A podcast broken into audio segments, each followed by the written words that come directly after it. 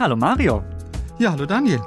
Ich glaube, das hatten wir bei uns auch noch nicht so oft im Podcast, dass wir über ein Thema sprechen, das uns Menschen betrifft, das Tiere betrifft und das sogar Wahlkampfthema ist, oder? Nee, das hatten wir noch nie, weil wir sprechen heute über was? Über den Klimawandel. So, äh, wir nähern uns dem Ganzen natürlich total unpolitisch. Wir wollen einfach rausfinden, äh, manche Tiere verändern sich dadurch. Nicht nur ihr Verhalten, sondern was ich krass finde, manche verändern durch den Klimawandel wahrscheinlich sogar ihre Gestalt. Werden wir nachher noch äh, weiter drüber sprechen. Ihr Aussehen äh, gucken wir uns dann an, wenn wir über Vögel sprechen. Was haben wir noch? Wir werden sprechen über Eisbären, absolute Verlierer des Klimawandels, aber es gibt hier auch ein paar Gewinner. Wir werden über Biber sprechen. Das sind nämlich Gewinner des Klimawandels. Ja, Zumindest gibt, in Kanada. Ja, hatte ich gar nicht so auf dem Schirm, dass es auch Tiere gibt, die Gewinner des Klimawandels sein können. Darüber sprechen wir heute und zum Schluss rätseln wir auch natürlich. Da schaffe ich dann den Ausgleich und beginne meinen Siegeszug gegen Mario. Gut, dass ihr das miterlebt. Moin und willkommen da draußen. ja, träum du nur.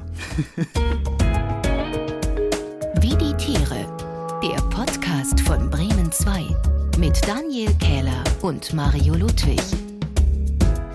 Wie kommen Tiere durchs Leben und welche Dinge verbinden Tier und Mensch vielleicht sogar? Das ist immer die große Frage hier bei uns.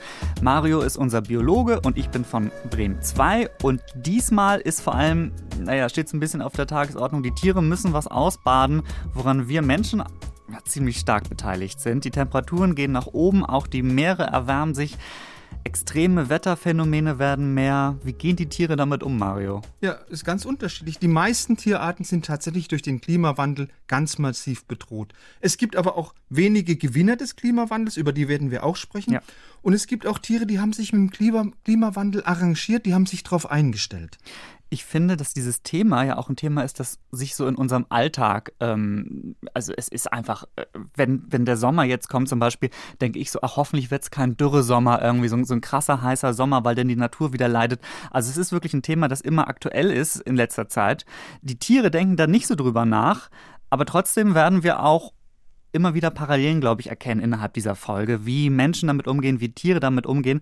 Aber erstmal, du hast es gerade gesagt, manche Tiere sind sehr dramatisch davon bedroht. Welche sind das? Also ganz klar Eisbären, das kannst du ja auch immer der Presse entnehmen. Ja. Also wenn du es mal ganz einfach formulierst, den Eisbären, den schmilzt gerade ihr Lebensraum direkt unterm Hintern weg. Und zwar schmilzt er ihnen so stark unterm Hintern weg, dass die Wissenschaft sagt, also die Eisbären, die im Augenblick in freier Wildbahn leben, die könnten eben aufgrund des Klimawandels bis zum Jahr 2100 ausgestorben sein. Also die sind ganz massiv bedroht. Und sind, also hast du schon gesagt, wirklich das Symbol der Klimadebatte, des Klimawandels. Also kann man sagen, Hauptproblem ist, äh, sein Lebensraum verschwindet. Ja klar, also Eisbären sind ja bei der Jagd auf Robben, und das ist nun mal ihre Hauptnahrungsquelle, da sind die auf Packeis angewiesen. Weil die Robben, die leben zwar unter dem Packeis im Meer, aber die müssen ja immer wieder Luft holen und da kommen die an die Löcher die im Packeis drin sind. Ah, ja. Und genau da lauern ihnen jetzt die Eisbären auf und versuchen diese Robben mit einem kräftigen Tatzenschlag zu kriegen, wenn die eben zum Luftschnappen kurz auftauchen. Und tatsächlich sind Eislöcher der einzige Ort, wo die Eisbären auch eben eine Chance haben, die Robben zu erwischen, weil im offenen Wasser, da sind die Robben viel zu schnell für so einen doch etwas kompakten Eisbären. Das heißt, Eisbären sind ganz essentiell vom arktischen Packeis abhängig. Weil das der eine Ort ist, wo sie quasi ihre Hauptnahrung bekommen können. Ähm, können die nicht umziehen? Also mache ich ja auch, wenn es mir irgendwo nicht gefällt. Nee, also die sind wirklich den größten Teil ihres Lebens auf dieses Packeis angewiesen.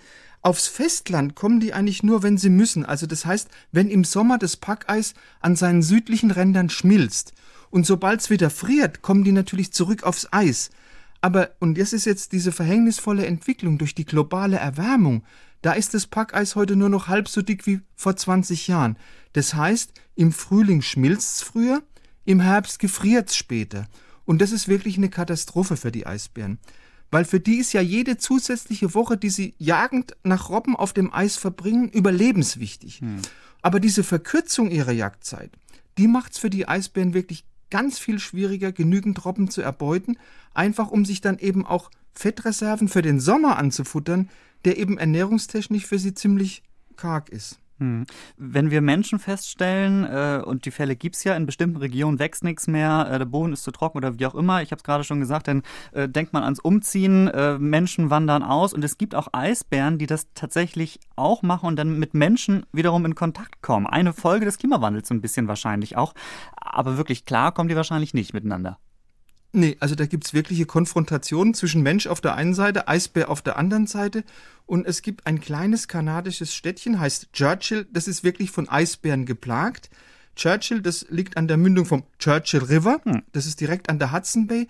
Und da sammeln sich im Herbst hunderte von ausgehungerten Eisbären und warten ganz ungeduldig drauf, dass die Hudson Bay zufriert und sie dann endlich wieder auf Robbenjagd gehen können. Und während sie warten und sind furchtbar hungrig, da dringen die einfach auf der Nahrungssuche immer in dieses kleine Städtchen Churchill ein, gerade mal 800 Seelen groß, weil sie einfach hoffen, ich finde dort irgendwas Fressbares.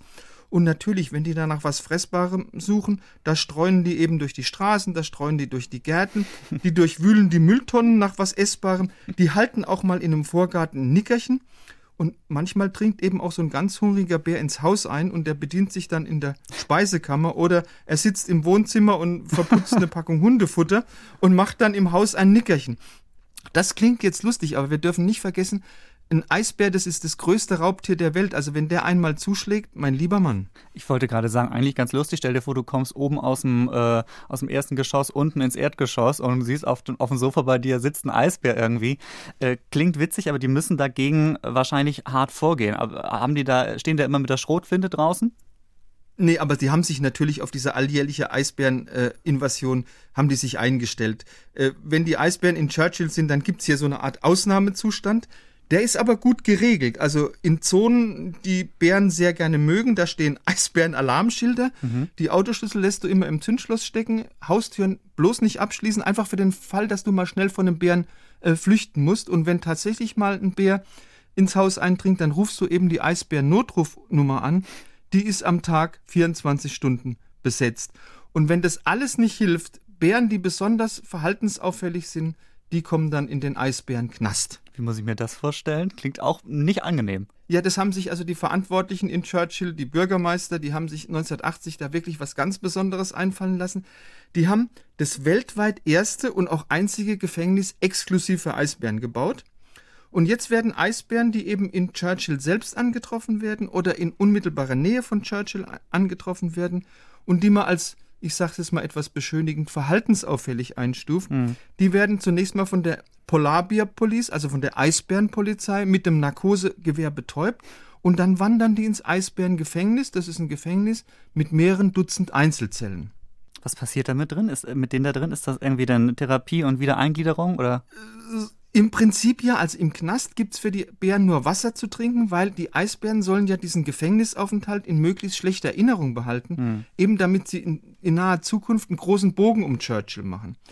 Aber also denen passiert da nichts. Die, die, die Bären, die bleiben immer so lange im Eisbärengefängnis, bis sich auf der Hudson Bay wieder Eis gebildet hat und sie entlassen werden können. Und dazu werden sie natürlich narkotisiert, vorsichtig in Netze verpackt und anschließend per Hubschrauber 40 Kilometer nach Norden geflogen und dort wieder ausgesetzt. Ist doch aber viel besser, als wenn man es auf die armen Bären schießen würde. wirklich ganz schön viel Aufwand. Äh, Und vielleicht wird es ja sogar noch mehr, äh, wenn die Eisbären, also wenn sich deren Lage noch weiter verschlechtert, weil dann kommen die ja vielleicht noch häufiger äh, in die, in die Dörfer oder in dieses Dorf.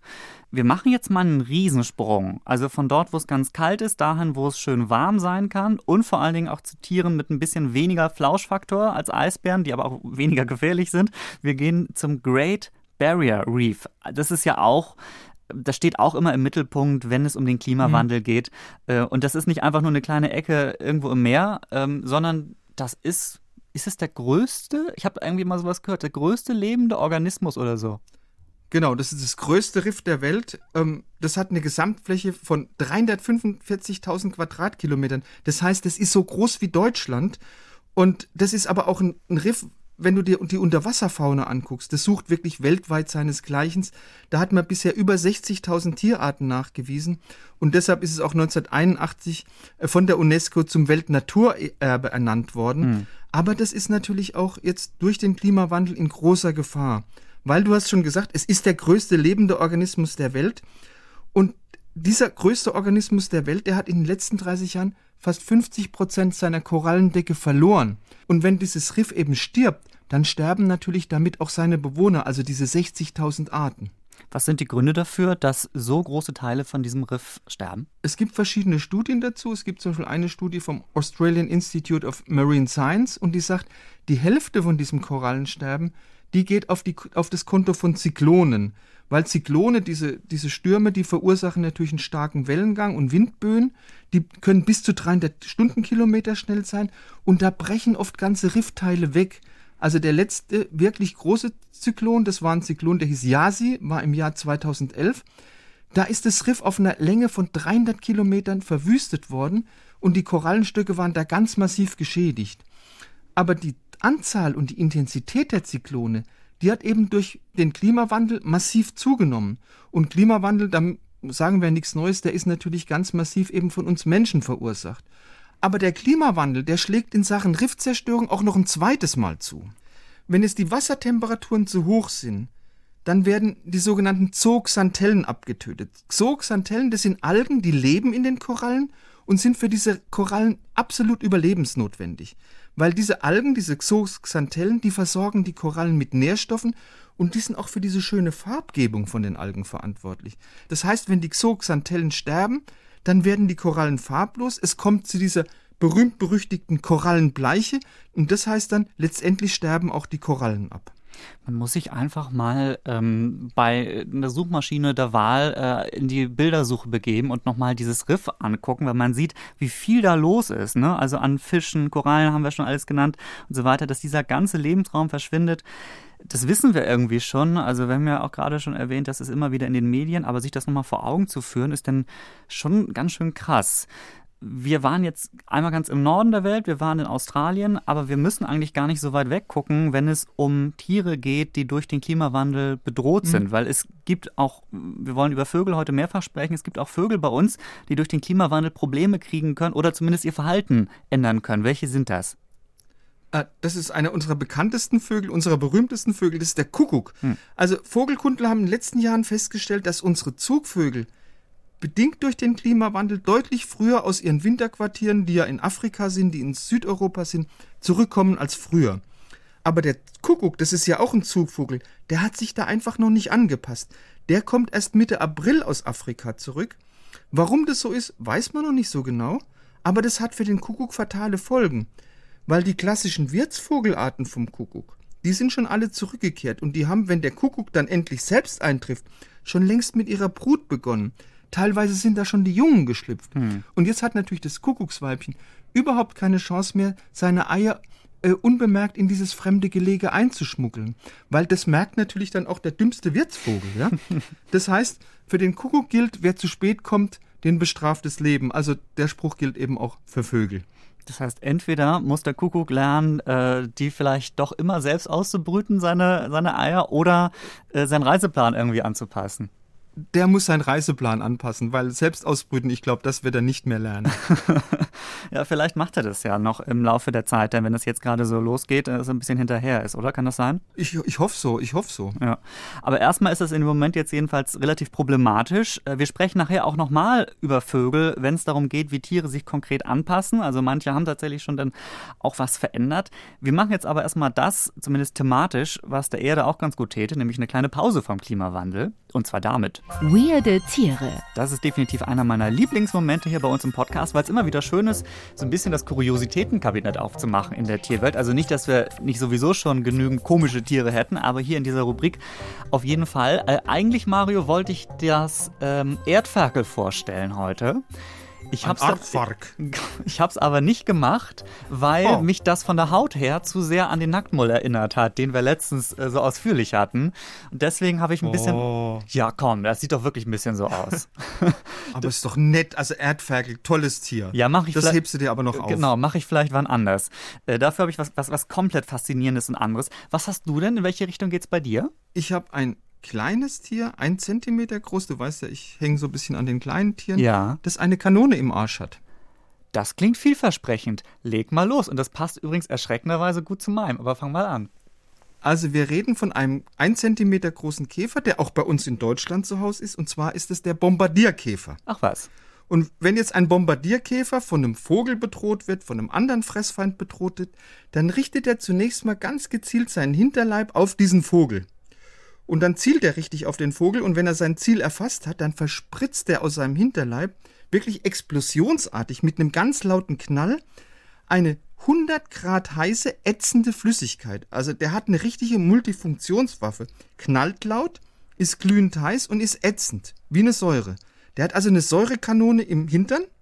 Du meine Und um Güte. dieses Ganze in die Tat umzusetzen, ist ein sehr komplizierter chemischer Vorgang notwendig. Also der produziert in zwei Drüsen in einer Explosionskammer, ein Käfer, der eine Explosionskammer hat, zwei Substanzen, das ist Hydrochinon und Wasserstoffperoxid, und die reagieren dann sehr heftig miteinander. Und da wird sehr viel Wärme frei und dabei entstehen Chinone und die werden mit einem ganz hohen Druck nach außen geschleudert.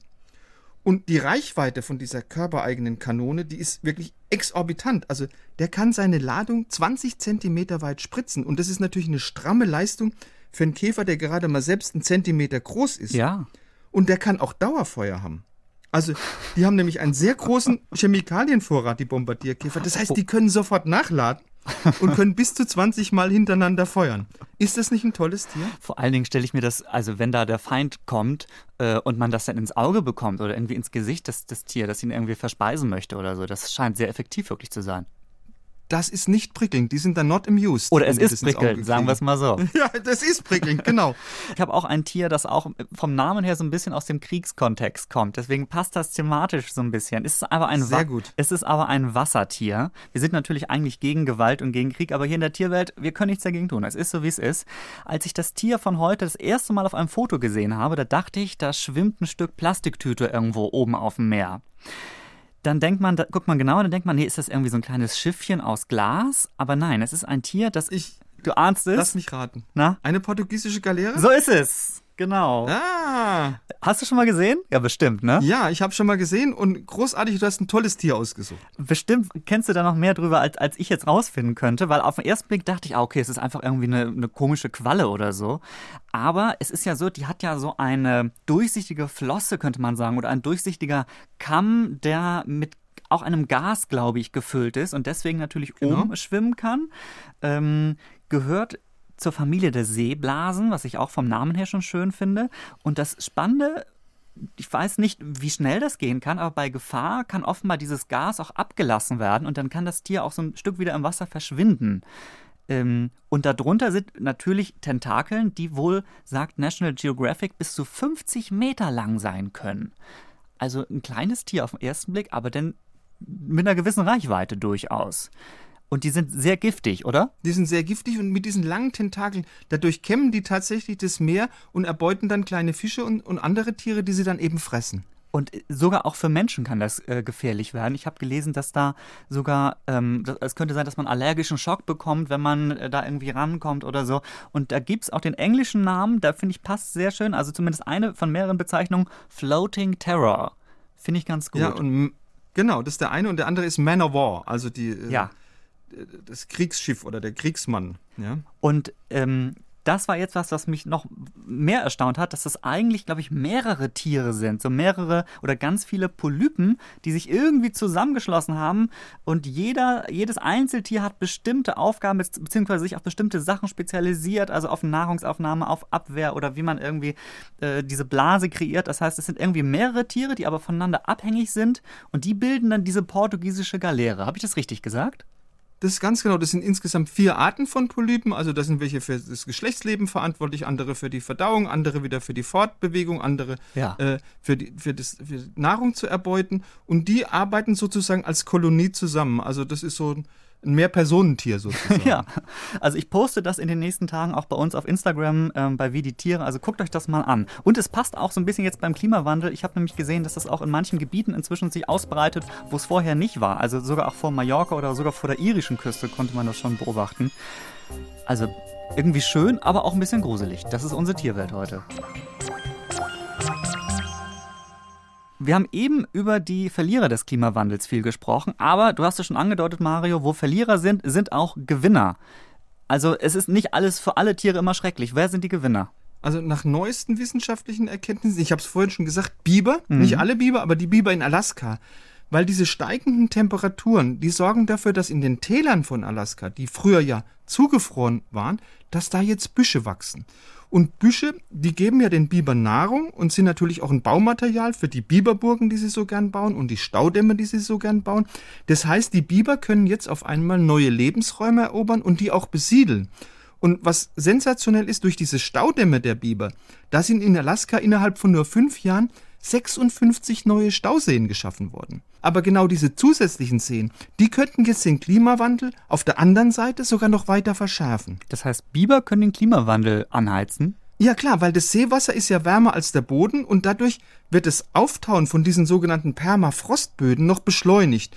Und dann könnten dann große Mengen Treibhausgase, wie zum Beispiel Methan, freigesetzt werden und die kurbeln dann den Klimawandel weiter an. Mhm. Also die Biber sind dann vielleicht nicht ganz unschuldig dran. Ich wollte gerade schon vom tiergemachten Klimawandel sprechen und nicht vom menschgemachten, aber das geht wahrscheinlich ein bisschen weit. Äh, weil das ohne, geht sehr weit. Ohne ja. uns wären die Biber auch nicht in diese Situation gekommen. Das war jetzt ein konkretes Beispiel aus Alaska. Unsere Biber in Mitteleuropa machen das nicht, weil wir haben halt keinen Permafrostboden, zumindest wüsste ich nicht mhm. davon. Ähm, Nein. Manche Tiere verlieren ihren Lebensraum Lebensraum. Ähm, aber es führt auch dazu, dass andere exotische Tiere zu uns nach Deutschland kommen. Das sind eben auch Gewinner. Ja, und da ist leider eine Tierart dabei, die sich bei uns wirklich nicht großer Beliebtheit erfreut. Und zwar die asiatische Tigermücke geht ja auch immer durch die Presse. Ja. Das ist eine tropische Stechmückenart, die wurde 2007 erstmalig zu uns nach Deutschland eingeschleppt. Und die kann leider eben auch gefährliche Krankheiten übertragen, wie das Gelbfieber, wie das Dengue-Fieber, wie das Chikungunya-Fieber. Also Tiere ziehen um, wenn auch unfreiwillig, hier wahrscheinlich irgendwie mit einem Flugzeug oder Schiffscontainer und stellen dann fest, ach, hier ist das Klima ja auch schon ganz in Ordnung. So ist das abgelaufen bei der Mücke wahrscheinlich. Ja, die Tigermücke ist bei uns eingeschleppt worden, ist sehr wärmeliebend, hat sich deshalb in Süddeutschland in den letzten Jahren doch verstärkt ausgebreitet. Und die Experten sagen, wenn die Temperaturen weiter steigen, dann wird die sich vielleicht auch mit der Zeit in Norddeutschland etablieren.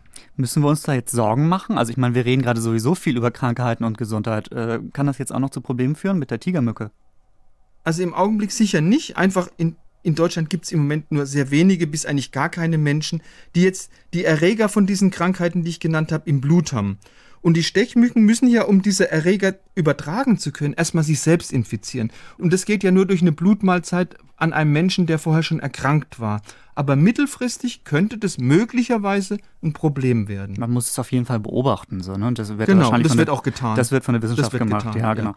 Wir hatten jetzt Tiere, die vom Klimawandel profitieren. Manche sind aber auch definitiv Verlierer und manche wurschteln sich so durch. Die passen sich an die Gegebenheiten an und das kann auch beobachtet werden in der Wissenschaft. Ja, also gerade Vögel haben eben um sich dem Klima Klimawandel anzupassen, ganz unterschiedliche Strategien entwickelt. Also viele Vogelarten, die ziehen zum Beispiel einfach nach Norden, einfach weil es da kühler ist. Und es gibt Vogelarten, die werden einfach kleiner, weil amerikanische Ornithologen in Chicago, die haben festgestellt, dass viele, viele Vogelarten wie Grasmücken, wie Drosseln, wie Sperlinge, dass die in, in, den letzten 40 Jahren einfach kleiner und leichter geworden sind. Also die Körper sind im Schnitt um 2,4 Prozent geschrumpft. Hm. Und mit dieser Verkleinerung, da haben sich die Vögel der Erderwärmung angepasst. Weil es gibt ja die sogenannte Bergmannsche Regel und die heißt, kleinere Tiere haben im Verhältnis zu ihrem Volumen mehr Oberfläche, an der Wärme entweichen kann. Und eine andere Möglichkeit, sich dem Klimawandel anzupassen, also zumindest wenn man ein Vogel ist, du fängst einfach früher im Jahr mit dem Eierlegen an. Warum machen die das? Der Klimawandel, der lässt ja unsere Natur, das können wir jetzt gerade im Augenblick beobachten, immer früher im Jahr ergrünen. Und damit verschiebt sich natürlich auch das Nahrungsangebot für die Vögel nach vorn. Wenn die Blätter früher grün werden, dann gibt es auch natürlich auch früher im Jahr mehr Raupen zu futtern. Und deshalb legen ein paar Arten, wie die Blaumeise, wie die Kohlmeise, wie der Rötelfalke, die legen einfach jetzt ihre Eier früher im Jahr, einfach dann, wenn es jetzt wirklich darum geht, die Jungen zu füttern, die aufzuziehen, dass dann optimales Nahrungsangebot vorzufinden ist. Die stellen sich da einfach drauf ein. Mhm. Und dann sind sie möglichst früh dran, weil sonst gilt wieder, wer zu spät kommt. Der, der bestraft das Leben. Oder der verpasst das beste Futter, hätte ich jetzt auch vielleicht gesagt. Wesentlich besser. Welches Tier klingt hier? Ja, die Tiere haben mit dem Klimawandel eine richtig große Aufgabe vor sich. Wir haben jetzt eine sehr kleine Aufgabe. Unser Tierraten und das heute mit Lina aus dem Bremen 2 Team. Hey Lina. Ich grüße euch. Na, ich habe schon, hab schon gesagt, eigentlich muss ich heute aufholen, dann ist es nämlich Gleichstand. Wird schwer oder leicht? Es wird natürlich babyleicht und ich hoffe, dass ihr ganz schnell drauf kommt, weil ihr seid ja nun die absoluten Experten. Ah. Es wird aber auch sehr schön. Ich ah. habe viele Emotionen in dieses Tiergeräusch und wir müssen. also ich, ähm, ich spiele euch jetzt ein Tiergeräusch vor und ihr müsst die Ohren sehr spitzen, denn es ist ein sehr leises Geräusch. Okay. Und wer als erstes errät, welches Tier dieses Geräusch macht, der kriegt den Punkt. Yes.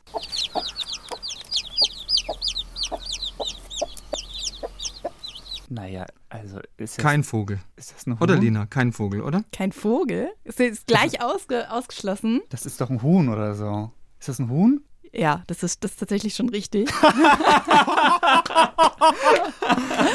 Ich habe noch, ich hab noch gedacht, Huhn ist viel zu einfach. Niemals ein Huhn. Niemals, niemals gesagt, so sein. Vogel. Ich sag da, ich, ich habe so wirklich, ich habe Ja. quasi gesagt, das wird sehr leicht. Ja, ähm, wir können doch mal zusammenhören. Es sind nämlich lauter kleine, frisch geschlüpfte Küken. Ja, natürlich. Und die Henne hört man auch. Und es ist eigentlich wirklich nur ein ganz leises Piep-Piep-Piep. Man hört die Mutter im Hintergrund Ja, eben. und die kleinen um sie herum wurstelnden Küken. Ganz schönes Huhn. Lina macht nämlich manchmal so leichte Tiere, die uns dann verwirren sollen. Also, ja, oder ich mach oder ich mache es euch leicht, weil ich ein lieber Mensch bin. Tatsächlich ist das so, ähm, dass die Nachbarn äh, sich Hennen und, und Küken angeschafft haben hier Nein. in der in der Stadt und gerade im Homeoffice öffne ich gerne das Fenster und höre dann immer höre dann immer den Hahn schreien. Und gerade bei den frischen Küken bin ich dann immer mal raus und gucke mir die so ein bisschen an. Das ist dann äh, die, die unglaublich schöne Pause von mir. Ja. Und ich habe versucht, die für euch aufzunehmen, aber tatsächlich habe ich das nicht geschafft, weil die so leise piepen. Und ich musste dann jetzt leider andere Küken, Ein, ein anderes Kükengeräusch aus der Konserve euch ein vorspielen. Archivhuhn. Weil ich war wirklich mit dem, mit dem Aufnahmegerät dran, aber es war so leise.